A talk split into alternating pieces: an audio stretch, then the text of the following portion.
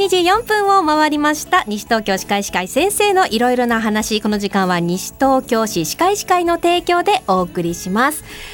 さああなたは歯の健康を大事に思って生活していますか？毎月第4木曜日のこの時間は西東京市歯科医師会の先生方に月替わりでご出演いただきまして私たちにとって大事な歯の健康に関するお話伺ってまいります。今日の進行は私渋谷奈美子でお届けしてまいります。そしてスタジオには西東京市歯科医師会上松一郎先生にお越しいただきました。上松先生こんにちは。はい上松でございます。よろしくお願いいたします。で先生のお話いろいろと伺っていく前にですね、先生のご紹介をちょっと私の方でさせていただきたいと思います、はい、で上松先生は東京歯科医師大歯科大学をご卒業されまして西東京市歯科医師会副会長会計担当理事を今されていらっしゃるとい。うことです、はい、そして東京都歯科医師会 IT 常任委員会の委員長もお務めでいらっしゃいましてで過去には日本歯科医師会歯科科医療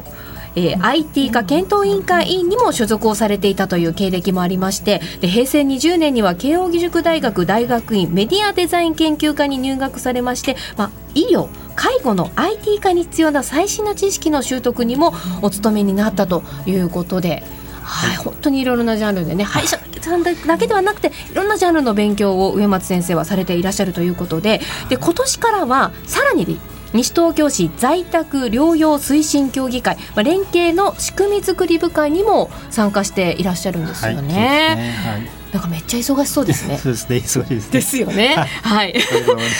先生は歯医者さんになってからは今年で28年。はい。長いですね、本当にいろんなたくさんの患者さんの口の中を治療されてきたわけですよね。そして2004年西東京市ひばりが丘にホワイトエッセンスひばりが丘ファミリー歯科を開業されて12年目を迎えるということなんですが、はい、去年の9月ですか、はい、歯医者さんの名前を変えたということはね伺ってるんですが、はい、そうですね、えーと、ホワイトニングを中心にした、うん、あフランチャイズとしてのホワイトエッセンスに加盟しましたので、うん、いい名をホワイトエッセンスひばりが丘ファミリー歯科に変えさせていただきましたが、診療自体はですね、え従来と別に変わりなく、うんうん、それにプラスしてホワイトニングやメンテナンスのしっかりした体制を加えたという形になっております、ね、なるほどね、ホワイトニング、私もそうなんですが、芸能人の方って今とっても歯も綺麗ですし、ね、女性の方はやっぱり気になってきますよね、はい、今日はこの後半のコーナーではそんな話も聞けると伺ってますので、はい、私の個人的な思いも含めて、まあ、世の大女性とかそして歯の白さに気になる皆さんに代わっていろんな話ぜひ聞かせていただきたいと思います。はい。ます、先生の歯医者さんはひばりが丘からは歩いて2分 ,2 分そうです、ね、結構近いんですね、はい、パルコ側田無駅方向に歩いてあの細い一方通行の方なんですけども、歩いて2分ほどのところにございます、うん、そしてしかもなんか診療室がすべて個室？そうですね、はやっぱりこだわりがあるんですか？そうですね。あの1階のテナントになってまして、うん、ガラス張りになっていて割と待合室見える状態になってるんですけども、うん、その中の診療室に関してはあ基本的に個室の形にして、プライバシーが保たれるような構造にしておりますね、うん、これありがたいですよね、やっぱりこう治療されてる姿ってあんまり見られたいなというものでは特にはないですからね。ね、はい、うん、プライバシーが確保されていると先生との話もいろんな深い話もできそうですね、はい、ありがとうございます、はい、さあそれではですね先生がどんな先生なのかということとそして歯医者さんがどんな歯医者さんなのかということでご紹介したところで西東京歯科医師会先生のいろいろな話スタートです。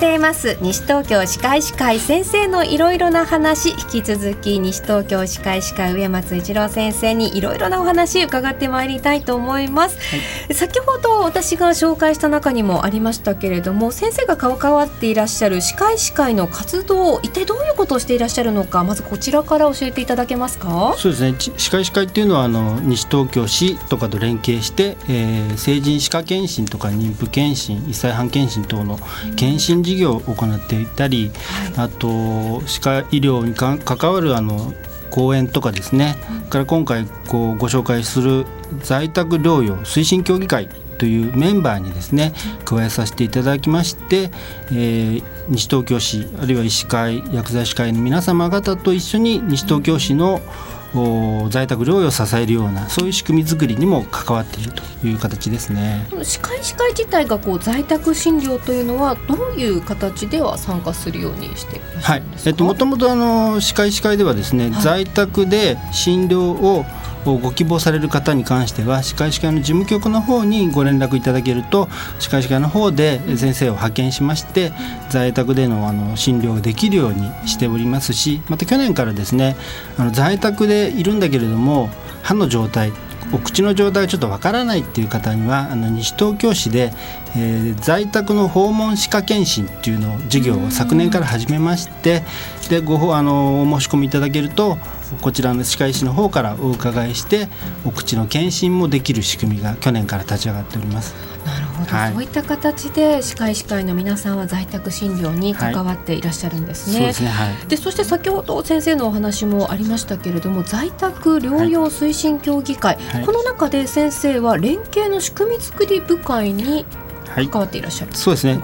在宅療養推進協議会っていうのは、はい、あの2025年に地域包括ケアシステムっていうものを構築するのが国の目標なんですけれども、はい、そこに向けて、えー、そこに向けてですね西東京市では在宅療養推進協議会っていうのを作りましてで西東京市において高齢者の皆様が安心して在宅療養を受けられるような多職種連携の仕組みを作るという、うん仕事が始まっているんですね。でその要になる協議会の中にはですね部会が6つありまして、はい、まあ、その中の1つが連携の仕組み作り部会という形になっておりまして、うん、えー、もちろんこのあの医師歯科医師薬剤師ケアマネージャーさんヘルパーさんその他いろんな病院の方々の皆さんの連携を図りまして、うん、で個々のあの在宅で療養されている患者さんの、ケアあるいはその診療ができスムーズにできるような仕組みを、まあ、これから作っていこうという、うん、そういう連携の仕組み作り部会なんですね。まあ、あのもうちょっとこうどうなんです噛み砕いてとか、はい、平たく言うと一、はい、人のこう患者さんがね、はい、いらっしゃって、その方たちをプロの方たちがこう見守る、その情報共有をするという、そうですね。そういう形なんですね。だから、ここのあの患者さんごとにですね、グループっていうのができまして主治医の先生がいらっしゃったりかかりつけの薬剤師の方がいらっしゃったり、う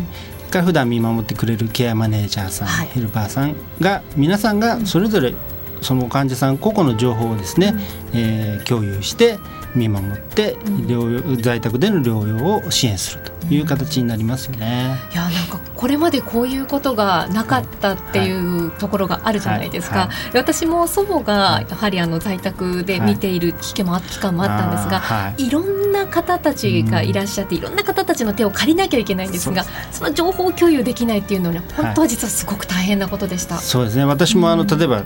もし患者さんに言ってくれって言われても何がどうなるか分かんないんですね、うん、お口の中に歯があるかどうかすら分からない状態で、うん、とりあえず行ってみて。で中の状態見てじゃあ今度こうしましょうって道具を持っていかなきゃいけなかったりするんですけども、もしそういう情報が事前にあの SNS とかで分かればですねあの必要なものを多分こういうのだろうっていうのを用意してすぐ診療にかかれる可能性もありますし、それをすることによってあの見守ってるケアマネさんやヘルパーさんだけじゃなくあのご家族の方も、うん、あの患者さんのお口の中の状態を把握することによって、より適切な対応ができたりするようになると思うんですよね。だからそういう仕組みはこれからすごく大事になってくると思うんですよね。すごく大事だと思います。はい、もちろん患者さんのためにもなりますし、その患者さんを支えている一番身近にいる家族の方たちにとっても、はいはい、そしてこう一緒に見守ってくれる、一緒にこの方、患者さんを支えてくれるっていうのはすごく大切なことだなって思いますね。すねぜひ作っていってください。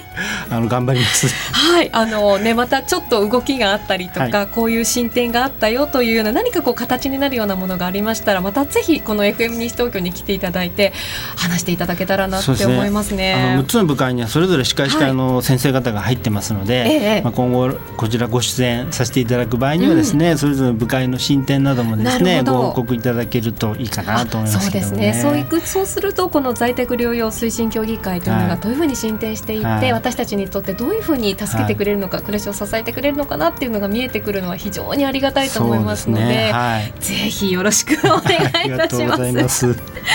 さあねそんなあの話を聞かせていただきましたけれどもまずはここで上本先生からリクエストを頂いていますので、はい、はい、えー、ちょっと曲を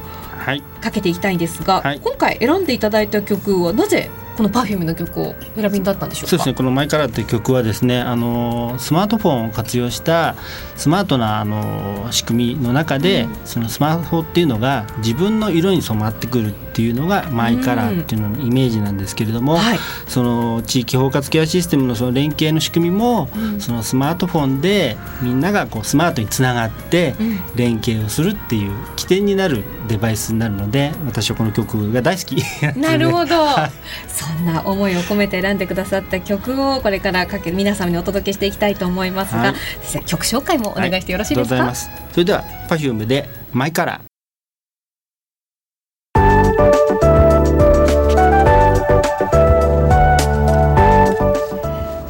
時刻は12時18分を回りました。お届けしています。西東京歯科医師会先生のいろいろな話。引き続き西東京歯科医師会上松一郎先生にお話を伺ってまいります。前半は真面目に在宅療養推進協議会についてね、はい、ちりとお話をさせていただきましたけれどもガラッとこうお話を少し内容を変えていきたいと思いますが、まあ、前半去年の9月に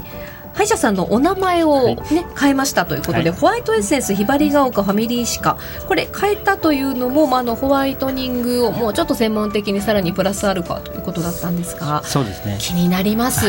正直やっぱり気になります。でまず気になるのが専門家が行うホワイトニングもありますけれども今って自分でできるセルフホワイトニングっていうのもあるじゃないですか、ね、この辺の違いっていうのはあるもんなんですか、そうですね。あの歯を扱うっていうのはですね歯科医師とか歯科衛生士っていう専門職が、うん、あの歯に触れることができるっていう法律がありまして、はい、でセルフっていうのはそういう資格のない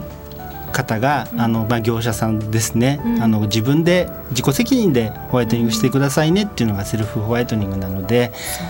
なんですか、はい、ですから自分で薬塗って光当てたりするんですけれども、どうもあのうちにいらっしゃるお客さんにお話聞くと思ったより白くならないなとかっていうことでいらっしゃることがあってじゃあどどこに違いがあるのかなっていうのがですね、はい、お話ししたいかなと思いますけどね。はい、ありがとうございます。えっ、ー、とホワイトニングって大きく3つの要素があると思うんですね。一つはですね歯をしっかりこうお掃除するクリーニングっていうものをしっかりあのやっていくってことですね。やはり歯の表面に汚れがついてたりするとそのホワイトニングの薬剤とかが十分浸透しなかったりするので、あの歯のお掃除を徹底的にすると、はい、これ結構ですね普段いや歯ブラシしっかりしてますよって言ってもなかなか難しくって。そういうもんですか？はいより完全なこうクリーニングっていうのはすごく難しいのでうちでもですね、はい、クリーニングだとあの50分とか1時間とかかけてお掃除するんですね、うん、お掃除だけでまずは1時間ぐらいじっくりとしてくれるわけですか、はい、いやそこまでは洗ったことないな。やっぱりプロは違いますね。でその上で今度ホワイトニングっていうのをやるんですけどもホワイトニングって大きく2種類あるんですね、はい、あの委員の方でやるオフィスのホワイトニングって言って、はい、えー、こちらの方で薬剤を塗って光を当てたりするホワイトニングですね。からもう一つはあのホームでやるホームホワイトニングですね。これは歯に合わせた透明の枠を作りましてトレイですけどもそこにあのホワイトニングのジェルっていうのを入れて、まあ、家で1時間とかこうそのトレイに入れたジェルを入れて歯にはめていただいて、えー、過ごしていただくとそういうのをですね週に、まあ、毎日やっていただいてもいいし週3日ぐらいでも効果はあるんですけどもその両方をやることによってホワイトニングの効果がより早くよりしっかり出るんですね。それは何でかっていうとオフィスっていうのは外から白くする仕組みなんですよ。はい、でホームっていうのは歯の中から白くする仕組みなんですね。でそれを組み合わせることによってよりしあの自然な白さ目標となる白さが達成できるんですけども、うん、その中でですね場合によっては確かに染みてしまうケースもあったりするんですけれどもその染みないようなジェルの濃度っていうのも4種類ほどありますので、うん、あの染みない程度のジェルの濃度をご案内したりとかあるいはその歯の状態ですね。あの神経がある歯ない歯あるいは根っこが根っこ子系部というちょっと根っこが出ちゃってると染みやすい部分があったりとか、そういうもの細かいところをあのしっかりと見極めてあのプロの目線であのご指導できるっていうのが、あの専門家の我々のですねメリットだと思ってますね。はい、なるほどねまあ、そういうこう違いがあることそれからホワイトニングにオフィスホワイトニングホームホワイトニング中から外からっていうのもあるっていうのも今回私初めて知ったんですけれども、はい、やっぱり患者さんによって状態は様々それに合わせてやってくれるっていうことがすごく大切っていうことですか、ね、そうですね。今まで全く治療したことないっていう方も中にはいらっしゃるんですけれども、はい、ほとんどの方が何らかの形でこう白く詰めてたり、銀歯が入ってたりかぶせてたりあるいは神経取ったりするので、まあ、それぞれの方の状態に合わせて、えー、ホワイトニングをご紹介して、えー、やっていただくと。でその結果白くなった時にもっとやっぱり白い歯にかぶせ直したいななるほど、はい、需要もどうしても出てきますので、うん、それに合わせたですね綺麗なあのかぶせ物なんかもご用意して、あのしっかりごあのご依頼に応えられるようにしておりますね。はい、今日実はですね先生に写真を、ホワイトニングした時の写真をご用意いただいたんですけれども、はい、今私の手元にあります。こんな感じですね。はい、ちょっとあの写真に載せて後でまたあのホームページの方にも載せるんですがちょっとどうかな？でもあのすごく私が思った感想が、